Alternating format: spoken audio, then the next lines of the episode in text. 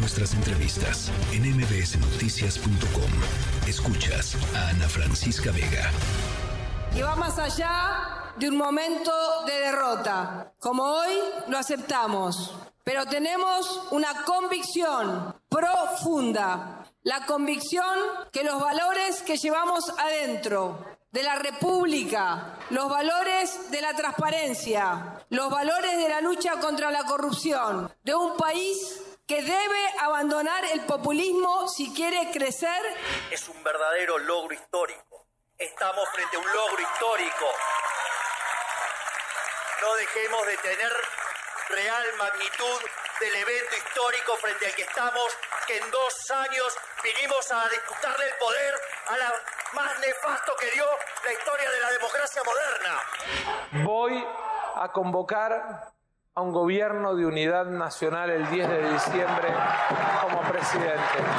Pero un gobierno de unidad nacional construido sobre la base de convocar a los mejores, sin importar su fuerza política. 6 de la tarde con 30 minutos, elecciones este fin de semana en Argentina.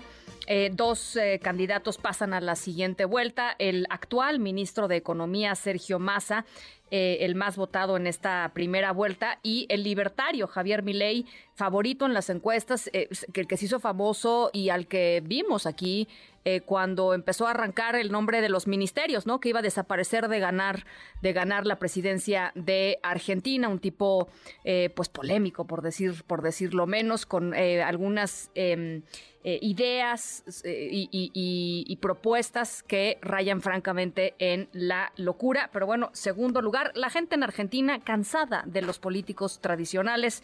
Esa es la interpretación eh, pues más generalizada de lo que sucedió con la, presencia de Javier Milei en esta segunda vuelta. Nancy Pasos, periodista y analista argentina, me da mucho gusto platicar contigo esta tarde. ¿Cómo lo lees tú, Nancy? ¿Cómo es la lectura de lo que pasó? Hola, ¿qué tal? ¿Cómo estás, Ana? Eh, bueno, la verdad que lo, resumiste bastante bien. Es cierto, digamos, lo primero que hay que decir es que fue sorpresiva, digamos, la, victoria del oficialismo, básicamente porque, digo, ya era este, bastante milagroso que el ministro de Economía de un país que tiene 138% de inflación este, tuviera algún tipo de chance y que terminara ganando es realmente habla y, y por sobre todas las cosas habla de lo malo de los otros candidatos. Claro. Es decir, la gente la verdad se enfrentó a una elección en donde más que por amor se votó por espanto.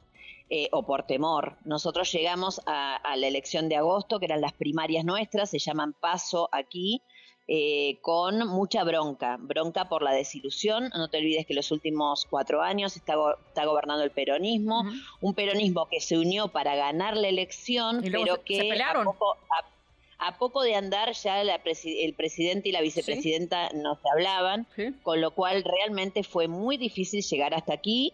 Este, acto seguido, digamos, se logró una especie de unidad este, con la candidatura de el tercero en discordia, porque la alianza política que llevó a que el Frente de Todos desde ese momento ganara la elección fue entre Cristina, el kirchnerismo, digamos, y, los gobernadores del interior del país, y se sumó a último momento la fuerza de Sergio Massa, que es el Frente Renovador.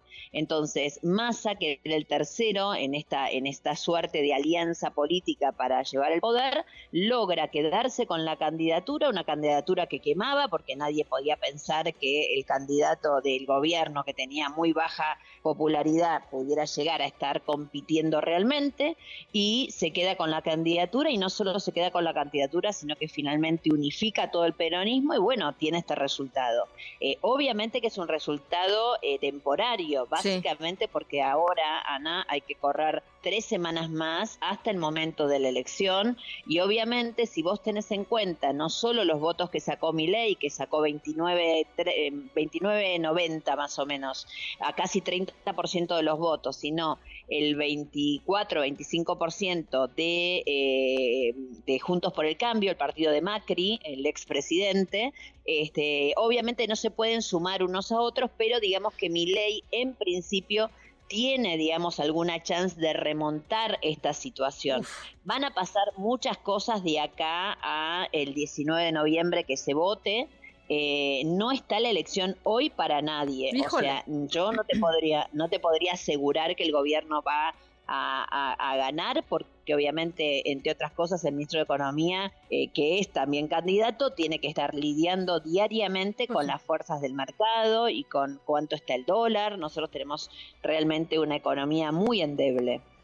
Oye, a ver, y, cuéntame una cosa, em, en, en, eh, el hartazgo, eh, digamos, el hartazgo popular y, y, quizás es muy pronto para saber cómo es que se dividió el voto en términos eh, sociodemográficos, pero si, tú tuvieras que decir... No, no, pero lo tengo, lo tenemos eso, lo tenemos. Mira, te cuento rápidamente.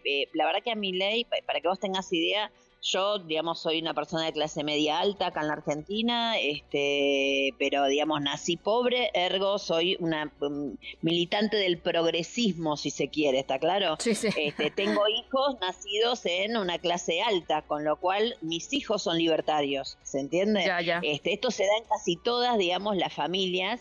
Este, el votante de mi ley es joven, entre 16 y 25 o 30 años, eh, con y varón, varón, el, el ah, votante de, de, Massa es mujer, porque básicamente porque Milei y todos sus aliados, eh, digamos, fueron teniendo algunas posturas en todo en, esta última etapa muy determinantes. Por ejemplo, hasta llegó a haber una candidata diputada que ya es diputada electa que propuso que cualquier varón, como ya está hecha la ley de aborto en la Argentina, y por ende la decisión sobre si nace o no un bebé la tiene la mujer, que por ende el hombre pudiera también este, desechar su paternidad. Que la mujer tenía un tiempo para decidir, para decirle, mira, estoy embarazada, y él tenía un tiempo para decirle 15 días para decirle, no, mira, yo no quiero ser padre, si querés tenerlo, tenlo vos, pero yo no tengo nada que ver.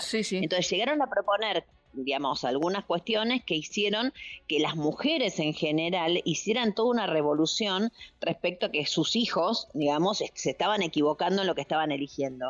Es cierto que hay hartazgo en la política porque básicamente la democracia argentina tiene 40 años y lamentablemente, como en algún momento ofreció Alfonsín, que dijo que con la democracia se come, se cura y se educa, lamentablemente todos esos estigmas de la democracia no están saldados en la Argentina. Entonces el problema es económico y por ende, digamos, político. O sea, la gente no, no, no, nosotros no podemos vivir bien si vos no sabés a cuánto vas a comprar la, la leche y el azúcar la semana que viene en el supermercado. Así es. Así que digo, eso es fundamental. Y, los precios, ¿no? O sea, me, contaban por ahí el precio del dólar para la gente que vive en Argentina, el precio para el turista del dólar. O sea, hay una cantidad de discrepancias loquísimas que... Claro, eh, porque en realidad lo que no hay, nosotros tenemos muy pocos dólares, por ende el gobierno lo que hace es hacer un dólar oficial en el cual las empresas pueden importar y exportar con ese dólar y después, eh, digamos, no casi no podemos comprar dólares nosotros. Si queremos comprar dólares,